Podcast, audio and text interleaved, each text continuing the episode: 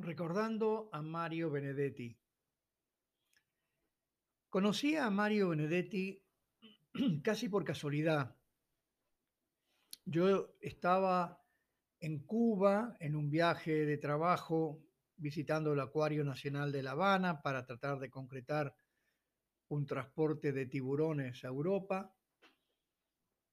Y paseando por el Vedado vi la Casa de las Américas. Y entonces me acerqué, entré y pregunté si estaba. En ese momento Mario vivía en Cuba. Y justamente estaba, él estaba trabajando en ese momento en su despacho, salió, me presenté como compatriota suyo y admirador de su literatura, me invitó a un café y nos quedamos charlando una hora por lo menos, en una conversación que fue realmente muy estimulante para mí, que era un principiante en, en, el arte de escribir.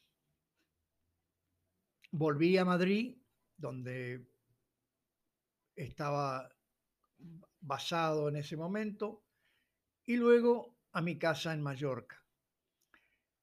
Eh, le escribí una carta, en esos años era bastante difícil, que el correo tardaba mucho para, para enviar una carta a Cuba, pero le escribí una carta agradeciéndole su atención y él me respondió, lo cual me alegró mucho porque sentí que eh, habíamos tenido una buena sintonía. Y empezamos a escribirnos. Yo le explicaba lo que era Mallorca, la calidad de vida, el clima. Él me contaba cuánto lo afectaba el, clima tropical para su asma y que tenía una amiga, Claribel Alegría, una eh, poeta, escritora centroamericana, que vivía en la isla en ese momento. Habrá pasado un año y un día me escribe Mario para decirme que había decidido mudarse a Mallorca lo cual me produjo una enorme alegría y en parte sentí que las descripciones que yo le daba de la isla y del ambiente, la paz tan estimulante, había tenido que ver algo en su decisión. Obviamente, Claribel había sido fundamental porque ella le había explicado cómo podía ayudarlo en su eh, trabajo para que tuviera más trascendencia que lo que tenía en el momento en que vivía en Cuba. Mario vino, llegó con Luz, su señora, se instaló en un apartamento en el final del Paseo Mallorca y nos comunicamos. Fui a verlo, recordamos la reunión que habíamos tenido yo le llevé material para que pudiera tener una idea de dónde estaba y lo que había para hacer y para ver en, esa maravillosa isla del Mediterráneo. Y así reiniciamos nuestra, nuestra charla. Obviamente en esos años había mucho de qué hablar, no solamente de política, hablábamos de todo un poco y quedamos en que íbamos a crear, formar una, una relación que tuviese como sede un café en la calle de Paseo de Mallorca. Lamentablemente el nombre ahora no lo recuerdo. Y que nos íbamos a ver todas las semanas. Lo cual me pareció excelente para mí. Y así fue. Empezamos a, a conversar y a vernos y charlar. Y nos veíamos a veces cada 15 días, porque yo ya estaba viajando bastante, pero cada vez que yo podía, lo llamaba y nos veíamos. Y ahí empezamos a hablar de literatura. Yo estaba intentando escribir mi primer libro de cuentos, que se titula Lo que arrastra el río y otras historias. Y él me ayudó mucho, la verdad, guiándome, aconsejándome dándome eh, ideas de cómo enfrentarme a los problemas que se enfrentan todos los que intentan escribir un cuento corto que para mí es mucho más difícil que escribir una novela. Entonces, a veces venía Luz, su esposa, y charlábamos los tres, recordábamos eh, obviamente lo que era Uruguay antes de partir, luego de las noticias que venían, que no siempre eran confiables, según quien las transmitía, según era el tono de lo que estaba sucediendo. Pero lo importante fue que entre Mario y yo empezamos a, desarrollar una, amistad, una relación que iba mucho más allá de la política. Hablábamos de los periódicos, yo le daba mi opinión sobre cuáles eran los periódicos en los cuales él podía intentar publicar artículos, comentarios, editoriales, cartas. Eh, y aquí nos encontramos con el primer obstáculo.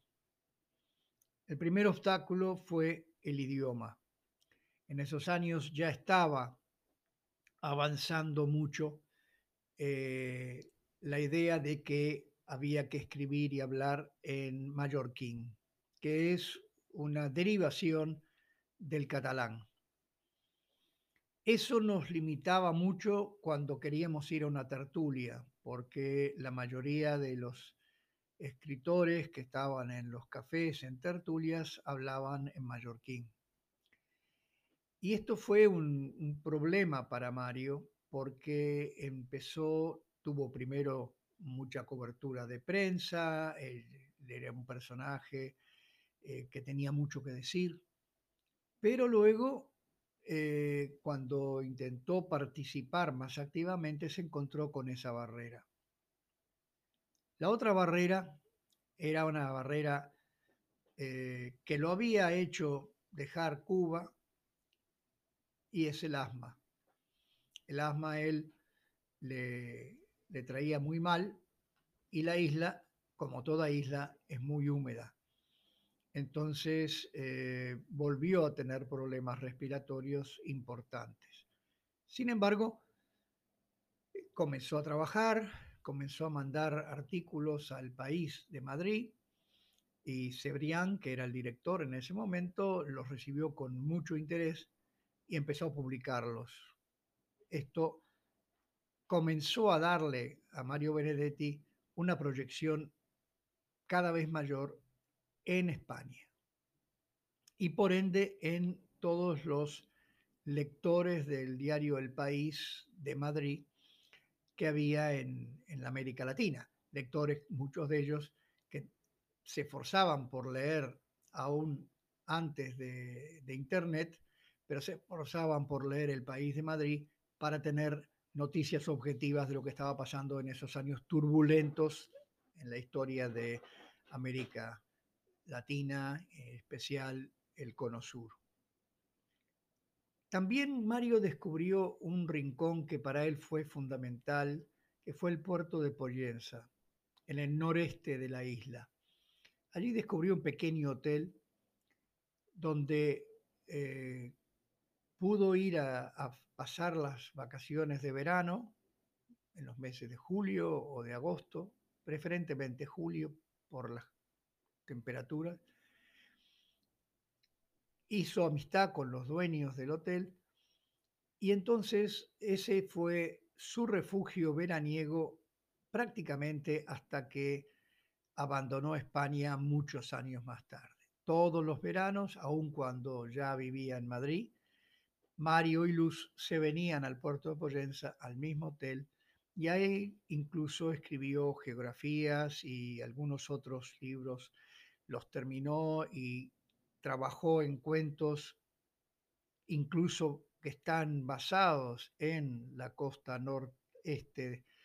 Hay uno en este momento que recuerdo que se llama Cala San Vicente, que fueron escritos en este, este pequeño hotel mallorquín. Pero lamentablemente el asma y las dificultades con el idioma y el creciente éxito y demanda que tenía por parte del diario El País, que le llegó ya en ese momento a ofrecer un lugar para escribir una nota editorial cada mes, fue que tomó la decisión de mudarse a Madrid. Eso para mí fue, lo digo sinceramente, doloroso, porque yo siempre estaba esperando con ansiedad que llegase el miércoles, normalmente nos reuníamos los miércoles en ese, en ese bar del Paseo Mallorca, que era un, par de horas de, esparcimiento y de, de apertura a mi mente en todo lo que tenía que ver con la literatura e incluso con la poesía, aunque ese nunca ha sido mi fuerte. Pero comprendí las razones que me dio Mario cuando me explicó que debía partir a un clima más seco y a un lugar donde pudiera tener más proyección. Y se fue a Madrid y se fue a vivir un éxito extraordinario. Ahí es donde él despega, ahí es donde él se convierte en un referente y casi un ícono para la juventud española, que aún hoy lo idolatra y lo tiene como uno de sus autores favoritos. Antes de irse, me brindó apoyo y consejos fundamentales para poder terminar mi primer libro de cuentos. Pero lo eché de menos. Se fue a vivir a un apartamento en la calle Ramos Carrión, cerca de la M30, y lamentablemente nos teníamos que hablar por teléfono, salvo en las contadas ocasiones en que yo visitaba Madrid. Ahí era evidente que debía pasar a verlos, tanto a él como a Luz, y teníamos largas charlas y nos reíamos y sufríamos con malas noticias que nos venían de, del país y nos alegrábamos con las buenas noticias que a veces llegaban. Luego me tocó a mí trasladarme a Madrid.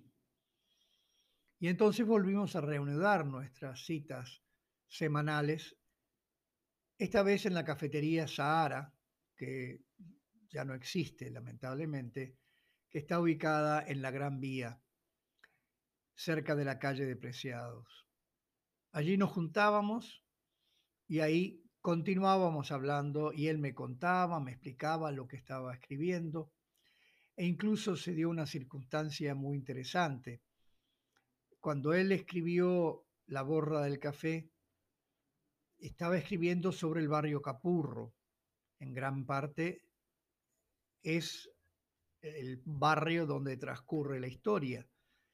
Pero se da la circunstancia de que mi madre vivía precisamente al borde del barrio Capurro, entre el barrio Capurro y, el Prado, y además fue en su infancia a la escuela que él menciona que estaba en ese momento, está aún hoy, pero que en ese momento estaba eh, muy cerca del Parque Capurro, que era un centro de concentración de la juventud y que era un, un lugar muy, muy bien preparado para que la gente pudiese tener esparcimiento, conversar e incluso poder iniciar un, un noviazgo que era un poco la excusa que usaban los jóvenes cuando decían que iban al, parque.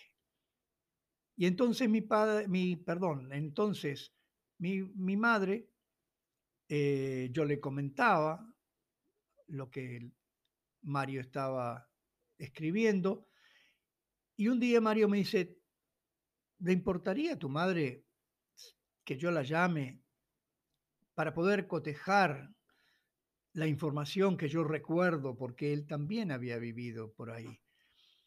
Y así puedo estar seguro de que lo que estoy describiendo era tal cual.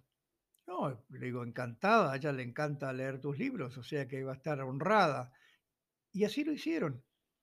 Y hubo varias conversaciones entre mi madre y, y Mario Benedetti mientras escribía este, este libro que para mí es uno de los, quizá por ese motivo, uno de los predilectos. Es una novela hermosa eh, que tiene para mí una, una riqueza espiritual muy importante.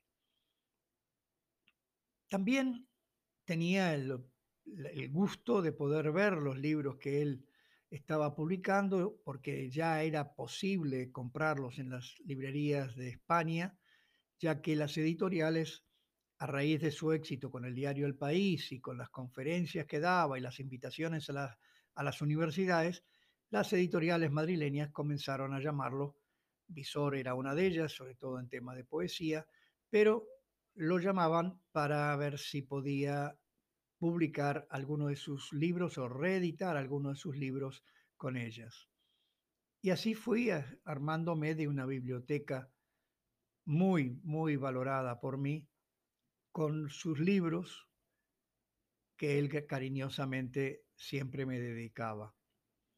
Yo no, no tenía nada para obsequiarle, entonces un día eh, decidí comprar un cuadro que me, me encantó de una marina en Mallorca, unos botes de pescadores muy coloridos con el color del mar Mediterráneo, y pensé que era algo que a él le gustaría tener en su apartamento de Madrid. Así lo hice y a la siguiente vez que lo fui a visitar lo tenía en la entrada misma al apartamento. Bueno, seguimos viéndonos, empezamos, él me presentó a, la pintora Clarina Vicens, una gran señora y mejor artista. Em, fuimos a varias de sus exposiciones, pero él seguía escribiendo 50% para España, 50% para Sudamérica. Hasta que vino la democracia a nuestro país y entonces se le planteó la posibilidad de vivir la mitad del tiempo en Uruguay y la mitad del tiempo en Madrid. Él no quería abandonar Madrid porque era consciente de que allí tenía el punto de proyección más importante para su obra. Y así lo hizo. Así lo hizo y me recuerdo que me enseñó un día algo que para mí era una novedad y que hoy en día es fundamental, pero que yo no, no, no conocía me acuerdo que me dice, ¿vistes esto? Aquí tengo mi próxima novela. Y me mostró un pendrive. Y yo le dije, ¿qué es eso? ¿Cómo? ¿Cómo? Dice, mira, es fantástico. Yo escribo acá, me siento en la computadora, escribo acá, lo grabo acá en este aparatito chiquito, cosa que me pareció a mí algo extrañísimo. Me lo pongo en el bolsillo, me voy a Montevideo, lo enchufo a la computadora que tengo en mi apartamento ahí en el Mar Michelini, y ahí tengo la obra que hasta el punto que llegué cuando estaba en España y la puedo continuar. Dice, es magnífico, es magia negra. Y nos reímos muchísimo con su expresión. Pero lógicamente yo empecé a utilizarlo también, me pareció que era algo fantástico. Luego a mí me tocó venir a, Uruguay y llamé a Mario con la buena noticia, él estaba muy contento, ya estaba un poco eh, viejito, había perdido a luz, estaba con un vacío emocional enorme, su compañera de toda la vida. Y entonces eh, comenzamos a reunirnos en el bar San Rafael, en San José y Michelini, donde él tenía una mesa en la cual se sentaba, leía el diario, desayunaba. Y hay, hay una nota en este punto que, quisiera decir porque me, la verdad que me dio un poco de pena y no decir, por no decir un poco de rabia. El mozo que lo servía a Mario Benedetti, que conocía sus gustos, que charlaba a veces con él, cuando fallece Mario Benedetti, fue él quien tuvo la iniciativa personal de imprimir un poema de Mario, pegarlo en la ventana de la mesa donde él se sentaba, señalando que esa era la mesa de Mario Benedetti. No fue una idea de la Intendencia, como debería haber sido, sino de ese mozo que demostró su enorme respeto y afecto por el escritor. Y por qué no decirlo, el amigo para él también. Luego fue la Intendencia que continuó el ejemplo y hizo un, cartel un poco más, más elaborado, pero la idea fue del mozo y quiero relatar esto y darle todo el mérito a él. El fallecimiento de Mario fue un golpe para todos. Y para mí especialmente me produjo una enorme pena porque teníamos tantos, tantos años de charlas, de vernos, de cafés, que quedaron en el recuerdo, estoy tratando de contarlo, seguramente hay más que me olvido en este momento, pero no hace mucho estaba husmeando en internet y fui a la Universidad de Alicante, que lo había declarado eh, profesor honoris causa y tenía todas las, todas las puertas abiertas allí para enseñar. Él no pudo o no quiso, quizás se sentía ya un poco cansado, pero todos los años iba a dar una conferencia, un seminario. Y allí apareció la donación que hizo Mario a esa universidad. Repito, la Universidad de Alicante. Y viendo la donación que hizo Mario por testamento a esa universidad, donando prácticamente todo lo que él tenía en Madrid, en su apartamento, apareció el cuadro que yo le regalé y mis dos primeros libros. Y me emocionó mucho porque quedé emocionado, pero agradecido de que él hubieras pensado que merecían estar en su testamento y en su donación a la biblioteca de la Universidad de Alicante. Así recuerdo yo a Mario Benedetti.